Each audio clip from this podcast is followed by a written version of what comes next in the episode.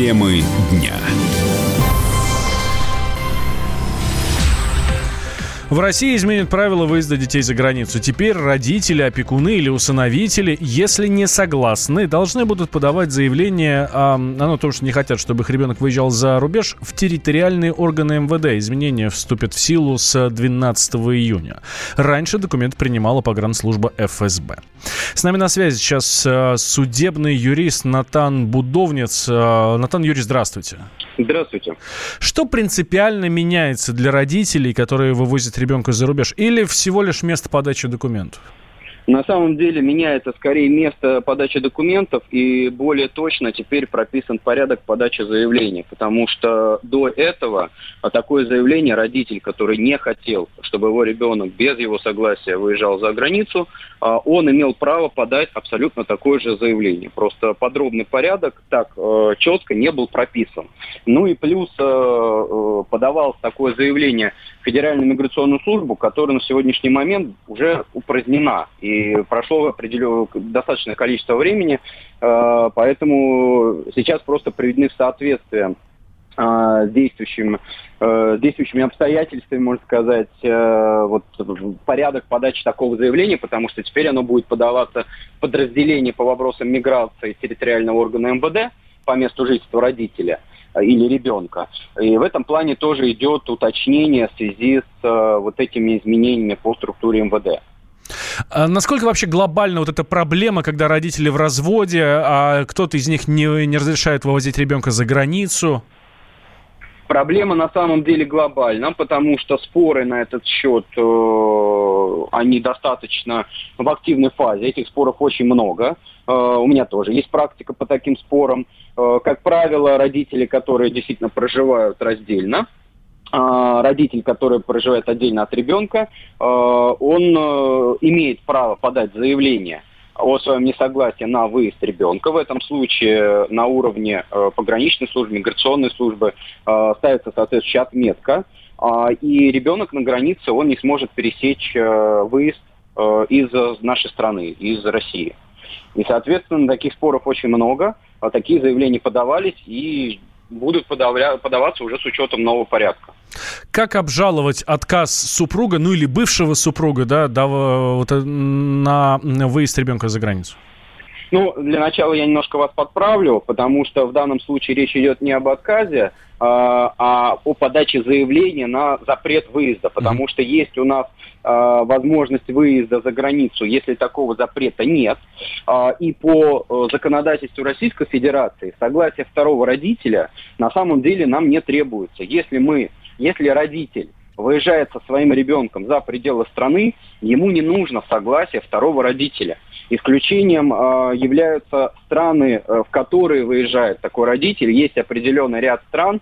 Э, ну, как пример, это страны шенгенской зоны, э, шенгенской зоны, которые в силу своего национального законодательства э, такие требования предъявляют. И только в этом случае у нас э, требуется вот такое согласие. Если мы выезжаем в страну, где такого требования нет, тогда, соответственно, родитель беспрепятственно может выехать. То есть нет такой проблемы. Да. если, если, если есть родитель... запрет э, от одного да, из родителей, да. что делать? Вот если по новому порядку, который мы сейчас обсуждаем, родитель подал заявление о запрете, вот тогда выезд действительно невозможен вообще никуда, за пределы России, естественно.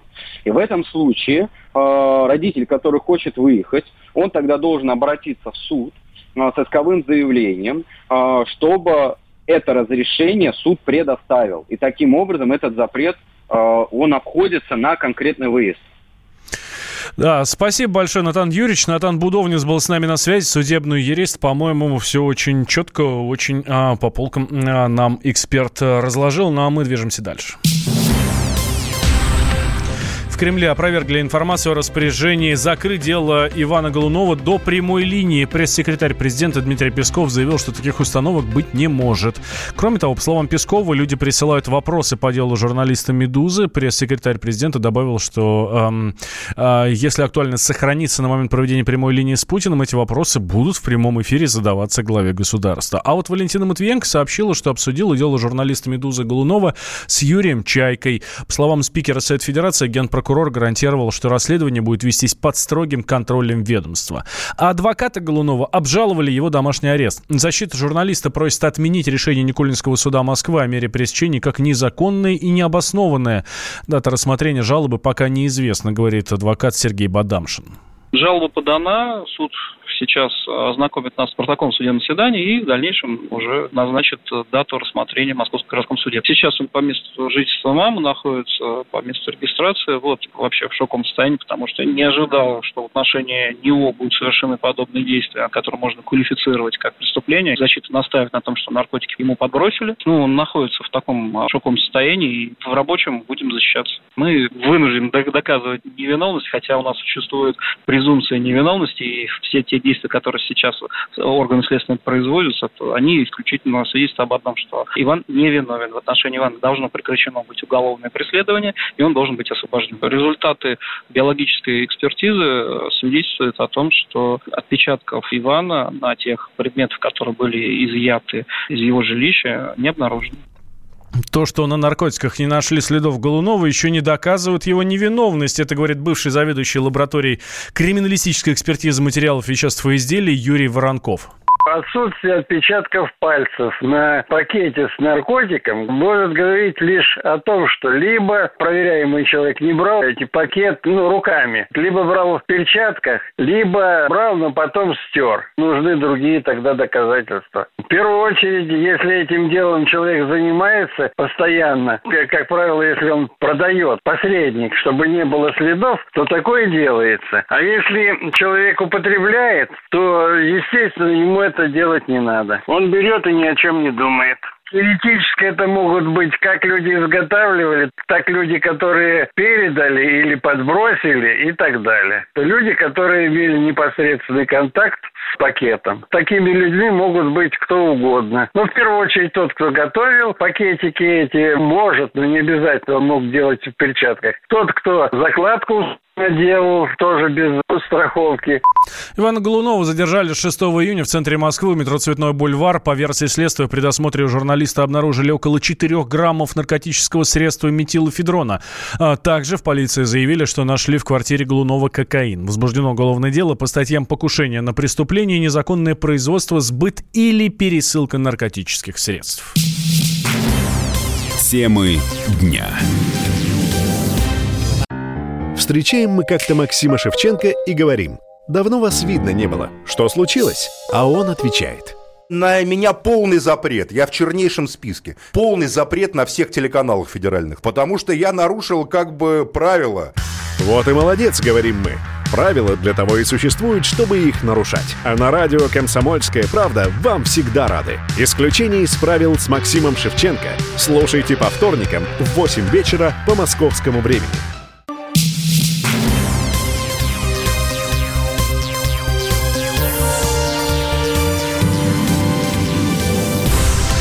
Вы слушаете радио «Комсомольская правда». Меня зовут Валентин Алфимов. Полиция задержала 45-летнего жителя Ленинградской области. У него была целая плантация конопли, 500 кустов. Теперь ему грозит реальный срок. А вот для Новосибирска 500 кустов, ну, это достаточно обычное дело. Каннабис растет прямо в центре города. Власти объявили траве полномасштабную войну. Вадим Алексеев передает с фронта. Если на вашем участке найдут нефть, она станет государственной, а если коноплю, объявят вашей. Новосибирское правительство предлагает не доводить до греха, а побыстрее избавляться от этой криминальной зелени. Власти провели целое совещание о борьбе против дурман травы. Штаб возглавили министр сельского хозяйства Евгений Лещенко и полковник МВД Иван Литус. Они заявили, враг наступает. За год изъято более 200 килограммов марихуаны, в основном из местного новосибирского сырья. Надо отбиваться от зеленого супостата. Жители призывают, увидите его во дворе, пускайте под нож. Заместитель министра сельского хозяйства Новосибирской области Виктор Апанасенко уверяет, что с коноплей и так борьба идет по полной. Если это сельхозпредприятие или крестьянское фермерское э, хозяйство, на полях э, возделывания культуры уничтожение происходит механическим путем или химическим при обработке э, посевов. Э, если это произрастание происходит на территории муниципальных образований, здесь большей частью происходит механическое уничтожение, или скашивание, и бульдозером сгребание в кучу и, и сжигание. А Панасенко говорит, что битва против каннабиса идет из года в год. Но почему вдруг союзники в этой войне собрались на совещание? Уж не потому ли, что дикой плантацией конопли прославился один из районов области – Кыштовский. Местные пришли отдохнуть в парк, а там конопляное поле. Фотографии травы разлетелись по интернету. Тогда администрация нанесла решающий удар. Юрист Кыштовского сельсовета Алена Зуева говорит, что теперь в парке не травинки. Устранить мы все устранили, мы скосили это все триммерами. Там вообще как получилось, что а, начала расти эта конопля, завезли земли в клумбы чернозема. Просто вот чисто чернозем завезли, чтобы цветочки у нас получше росли. А видите, как получилось? Она там не то, что там заросли, она просто начала сходить. Она маленькая, но сантиметров по 10, если есть она высотой, была эта конопля. Планируем сразу это все перекопать, чтобы корни перетрясти. Искать работников для этой миссии не пришлось. Прополкой парка занимались штрафники. Те, кого суд приговорил к обязательным работам. Теперь о хорошем. В Новосибирской области есть не только вредная конопля, но и полезная. Заместитель министра Виктор Апанасенко уверяет, что для наркоманов она не представляет интереса. У нас один район, это Московский, э, хозяйство э, Патриот Агро. В прошлом году э, высевал э, промышленном как бы, масштабе, 145 гектар ненаркотического содержания. Сорта эти «Надежда» и «Вера», они входят э, в государственный реестр допущенных э, селекции. Э, входит 10 наш регион допуска, они не наркотического содержания. В основном это используется при производстве утеплителей или мешковины. Но вы, если увидите коноплю, вряд ли отличите веру и надежду от Марьи Ванны, поэтому не жалейте эту зелень. Дело есть у нас в самый жуткий час. Мы волшебную косим трын траву. Вадим Алексеев, радио «Комсомольская правда», Новосибирск.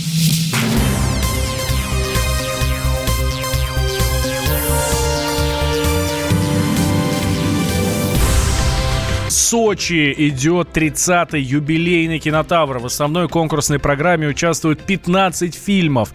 Прямо сейчас с нами на связи э, специальный корреспондент комсомолки Денис Корсаков. Денис, здравствуй.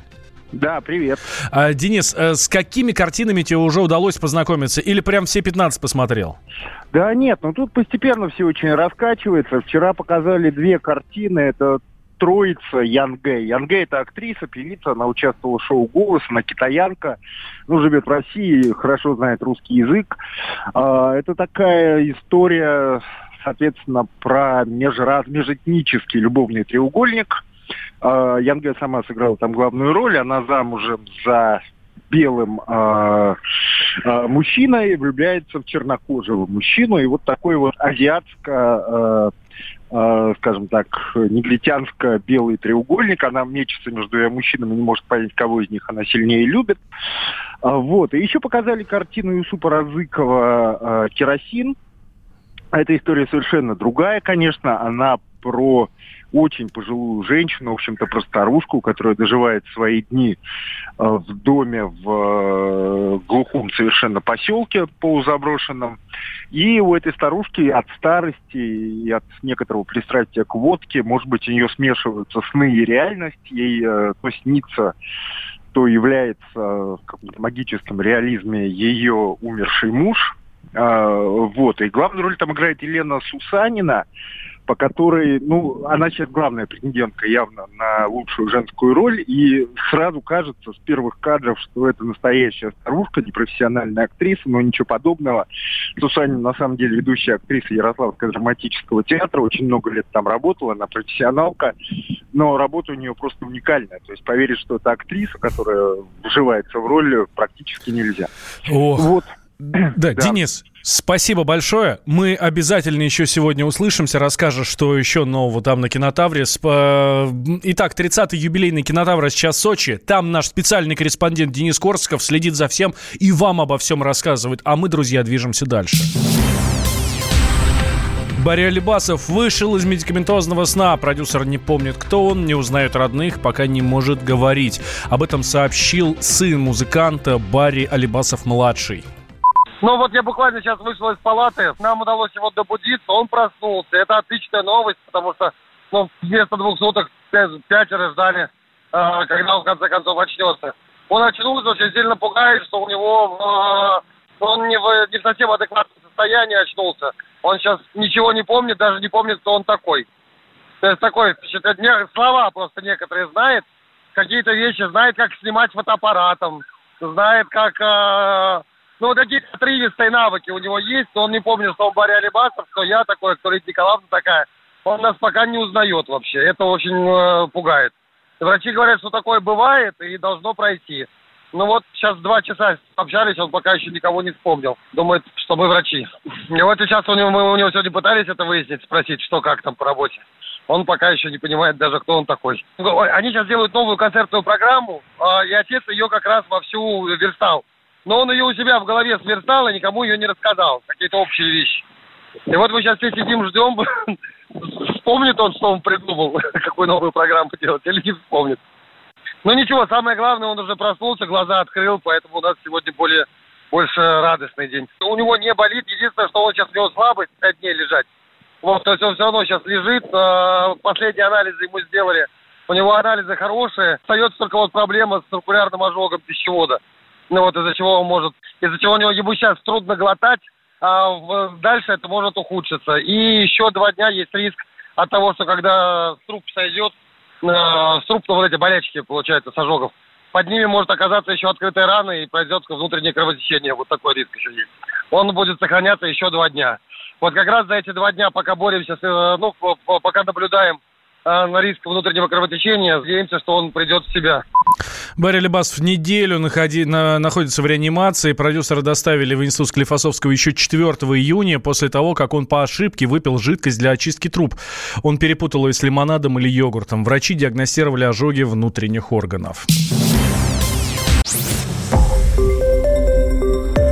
Радио «Комсомольская правда». Более сотни городов вещания и многомиллионная аудитория. Калининград 107 и 2 FM. Эм. Кемерово 89 и 8 FM. Эм. Красноярск 107 и 1 FM. Эм. Москва 97 и 2 FM. Слушаем всей страной.